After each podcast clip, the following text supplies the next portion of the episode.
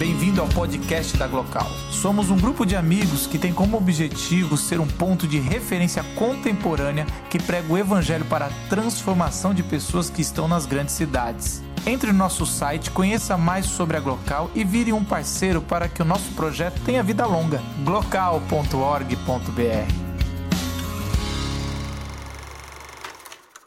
A Glocal é um pouco disso, essa, essa explosão de entretenimento, cultura, reflexão. Essa coisa que a gente bola aqui, de a gente trazer uma curadoria para trazer sobre assuntos do dia a dia, às vezes bem pop como a gente tem agora, outros não tão pop que a gente vai conversar, me fez, me fez entrar numa muito bacana sobre o que, que eu ia falar sobre os zumbis.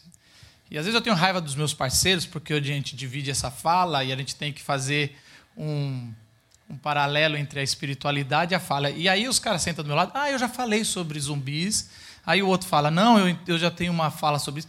E eu não assisto Walking Dead, desculpa, tá, gente? Assim, nem tudo que dá, mas eu já vi uma temporada, eu gosto de zumbis, de HQ, mas Walking Dead, nem li o HQ e vi uma, a primeira temporada. E eu fiquei, caramba, cara, é difícil fazer sobre isso. Para falar sobre uma série que você assim não está apaixonada. Porque quando era para falar sobre o Batman, ou os Vingadores, ou o que for, aí tá fácil. Mas os zumbis não é dos meus personagens favoritos. Sou muito mais os vampiros do que os zumbis quando vai falar de morte. Mas os dois têm muito, algo muito semelhante sobre esse, esse alimento com a vida. E essa, esse jeito desses personagens que a gente vai criando que estão mortos e têm que se alimentar da vida. E aí, eu pensando para hoje, eu, eu falei: vamos falar ao contrário, vamos falar dos que estão vivos, mas na verdade só sobrevivem se alimentando da morte. Porque a morte é essa rainha que a gente não domina. A morte, ela, ela traz e ela sustenta muitas pessoas e muitas coisas e muitos movimentos que estão vivos. Porque pior do que ser um zumbi e ser um vampiro para se alimentar da vida, são os que estão vivos se alimentam da morte. Começando de uma forma light, penso, vamos começar com entretenimento. O entretenimento ele sobrevive, principalmente hollywoodiano, sobrevive muito da morte. Então a gente vai ver o tempo todo filmes, séries, uh, HQs e tudo mais falando sobre zumbis, sobre uh, vampiros, sobre terror, a morte. A gente vai ver as profissões, talvez aqui você. Tá, quem, é, alguém aqui sobrevive da morte? Tem algum legista aqui? Seria interessante sobreviver da morte. Alguém vende flores em cemitério aqui? Seria interessante. Pessoas, alguém é coveiro? Pessoas que sobrevivem com a morte. Um tempo, um tempo atrás eu conversei com um cara que trabalhava no cemitério. É muito diferente alguém que sobrevive vendo morte todo dia do que a maioria das pessoas que vê um pouquinho, de vez em quando. A religião muitas vezes sobrevive da morte. A religião se sustenta, encontra coisas, às vezes com a dúvida do outro lado. Né? Quem nunca teve a dúvida do outro lado? Então a religião. Hã? Corretor de seguro sobrevive da morte. Boa. Tem algum corretor de seguro aqui? Agora deve ter. Olha lá, tem ali. Tá vendo? Ele celebra quando as pessoas morrem porque pensam nele, porque vai falar assim, agora na próxima. É, as religiões, tem religiões que sobrevivem com a morte, principalmente sobre a dúvida do outro lado da morte, que é a dúvida que mais a gente tem. A gente às vezes entra numa religião por causa dos profetas místicos que vão falar como é a vida depois da morte, como é o céu ou como é o inferno, dependendo da vida ou do seu caminho que você vai traçar. A gente fica o tempo todo pensando, e eu queria falar sobre angústia. A angústia que sobrevive da morte. A angústia de não se viver uma vida plena.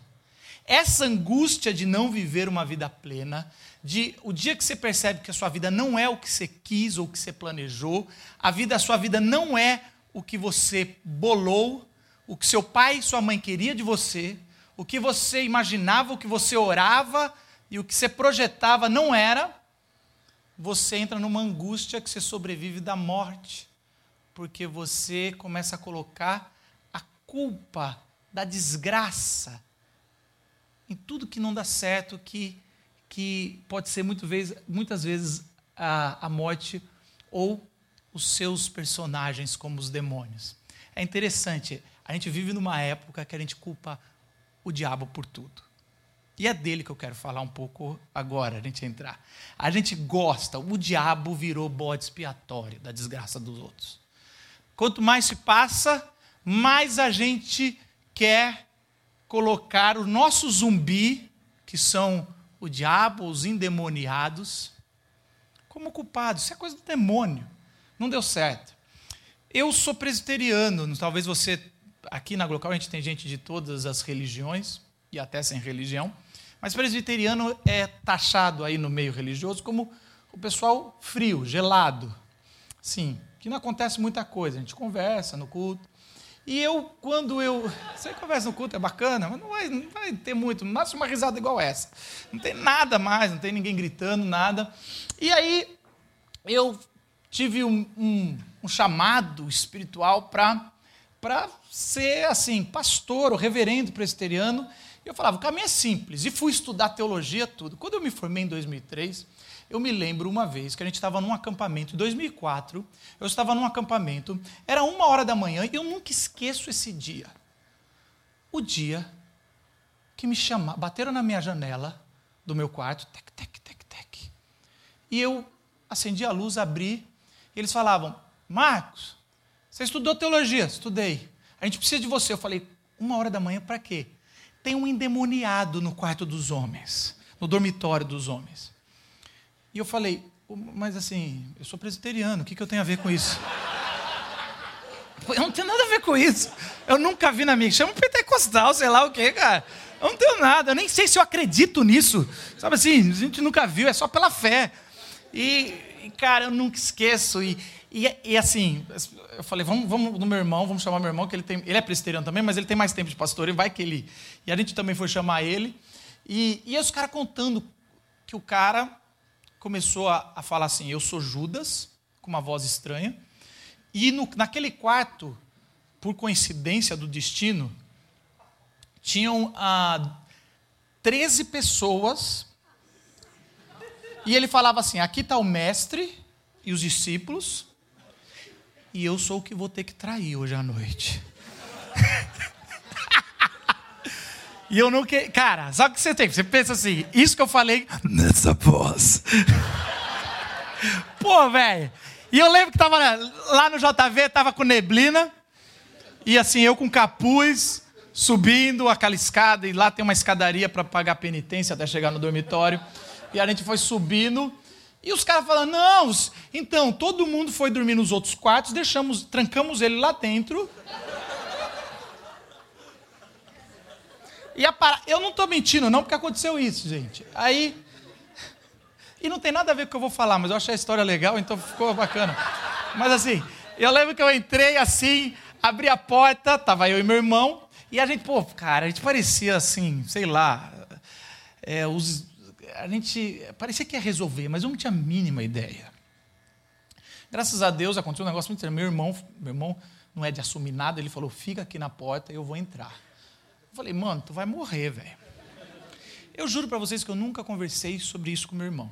Mas ele entrou no quarto, e a gente ali fora, e só que eu agia como se eu dominasse. Gente, fica tranquilo, fica em oração que a gente está aqui. Não, eu fingi que eu os dominava, mas não dominava, eu estava morrendo de medo. Eu falava, eu nunca entraria. Eu tenho um amigo chamado MV e ele teve que dormir. Depois que. Peraí, eu conto o final. Aí eu sei que meu irmão entrou, ficou assim uns dois minutos lá dentro houve um grito do cara, não do meu irmão. Meu irmão sai e fala: Vamos embora. E eu fui embora. Antes, eu pedi para um meu amigo me ver falar: Dorme lá com ele para ver se não volta. E ele dormiu. E eu fui embora. Eu nunca mais conversei com meu irmão, porque eu não, eu não sei, eu, eu bloqueei aquele negócio e eu estou trazendo agora. E depois eu vou ligar para o meu irmão para trazer o que é. Mas por que, que eu estou dizendo isso? É muito interessante como ao longo da história, a gente gosta de culpar os espíritos e gosta de culpar o, o demônio, e eu acredito nisso, depois eu tive outras experiências com isso, mas que no fundo, no fundo, eu lembro de Paulo, o apóstolo, que expulsava demônio como se mascasse chiclete. Mas quando ele descobriu sobre a sua natureza, 1 Coríntios 9 vai falar que ele esmurrava o próprio corpo. O que que Paulo viu dentro dele que botou mais medo do que dezenas de demoniados? Porque o endemoniado é a falência do ser humano e da lei, como zumbi a falência de, do ser humano. Porque quando alguém está endemoniado, não se conversa mais nada, só se expulsa. Mas, o que, que Paulo viu nele que frustrou ele? Muito mais do que endemoniados ou demônios. Ele viu a falência da vida. A decepção de ter uma natureza que, se tirar a lei, tirar, deixar só um instinto, a gente é pior do que demoniados e zumbis. Eu não tenho medo de endemoniado hoje. Eu tenho medo de pessoas. Eu tenho medo de pessoas que. que como é que eu ia Eu ia fazer uma, um trocadilho. Eu não tenho medo de pessoas que têm o demônio, eu tenho medo de pessoas que entram no demônio e humanizam o demônio que transforma a personificação, pessoas conscientes, pessoas que estão dentro da, da nossa sociedade, que são muito piores, porque é a falência do ser humano. E eu tenho medo hoje, depois de um pouquinho de tempo, de mim mesmo. Porque a gente constrói uma persona, mas no fundo, no fundo, você constrói uma quando a gente para e pensa nosso instinto de matar destruir está dentro da gente. Em João 10, 10, quando Jesus estava falando sobre, sobre essa morte, essa natureza, ele fala assim: o ladrão veio para roubar, matar e destruir. Eu vim para que tenham vida e tenham plenamente. Eu sempre interpretei que o ladrão nessa história era o falso pastor que a gente vê na TV. Eu sempre interpretei que o ladrão é o ladrão que quer me roubar na rua. Eu sempre interpretei, mas não é. A verdadeira interpretação aqui é: dentro de você tem um ladrão que quer te roubar, quer te matar, quer destruir e quer roubar os outros, matar e destruir. E eu gostei muito do paralelo que o Edu fez, que ele fala assim: no momento H, entre a minha vida e a sua, você se ferrou, mano. Eu vou no meu. Eu talvez hoje, que sou pai, talvez, talvez eu dou a vida pelo meu filho, mas pela minha esposa não. Eu já falei isso para ela. Assim, amor, assim, vamos morrer, mas assim, perder um, um cônjuge é dolorido demais, por isso eu assumo essa dor. Entendeu? Assim, gente... Eu te amo tanto que eu assumo essa dor. Morre você. Então, assim, é. A parada do ser humano é uma parada de sobrevivência, de, de na hora H a gente vai.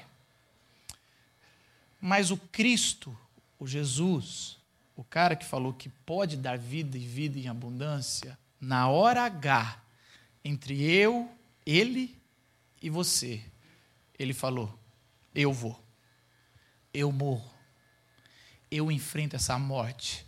E não enfrento a morte colocando a minha culpa e frustração nela. Eu enfrento essa morte de peito aberto e braços abertos. Eu vou para lá para que vocês tenham vida e param de viver como zumbis.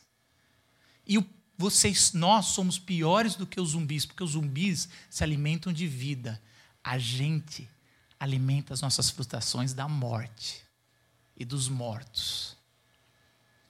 Quando eu descobri isso, é, isso mudou a minha vida. Mudou porque hoje eu entendo a plenitude de, estar, de saber que eu sou alguém que não presta, mas que eu posso ter vida em abundância e alguém que deu a vida por mim. É substitutivo. Alguém morreu e Deus deu a vida no terceiro dia. Isso é fé. É lógico que é fé. E é muito legal ter fé, gente. Agora, fé, eu sempre digo que a fé é como se fosse uma torneira bonita. Não adianta ser uma torneira maravilhosa, bacana, no lugar certo. Se não está conectada uma fonte de água, ela não funciona para nada. Se você tem uma fé grande, mas não está conectada em Cristo, que substituiu você pela morte, não lhe vale nada. Por isso, queridos, talvez você está se alimentando da morte. Talvez a sua vida é uma frustração de alguém que você perdeu. Talvez a sua vida é colocar a culpa nos outros, porque a sua falência da vida e de ser uma pessoa plena nunca se fez. Talvez você é alguém que culpa a vida no, no mundo espiritual, e tudo existe isso. Eu não estou dizendo que não pode ser, mas eu estou dizendo que quando você entende que você, a sua natureza é a pior do que qualquer outra que você encontra, você pede socorro para Deus. E em Cristo, Ele se fez morte para que eu e você possamos ter vida e vida em abundância. Substitutivo, alguém que se entregou à morte. Enquanto as nossas séries e pessoas que alimentam da morte, ela o tempo todo quer evitar a morte, enquanto nós somos Highlanders, querendo a vida eterna, Jesus falou: Eu paro por aqui, para que eles possam ter a vida eterna. Baixe sua cabeça e faça a sua oração, o seu jeito de fazer reflexão. É, a gente respeita muito aqui o seu credo, mas uma coisa nós, nós da Glocal temos experimentado: o Espírito de Deus som dos nossos corações e fala o que nós precisamos ouvir. Cabe você ter a humildade de dizer: Senhor, eu queria ouvir tua voz. Eu acredito que eu estou morto, mas eu queria encontrar a vida e a vida plena que foi falada.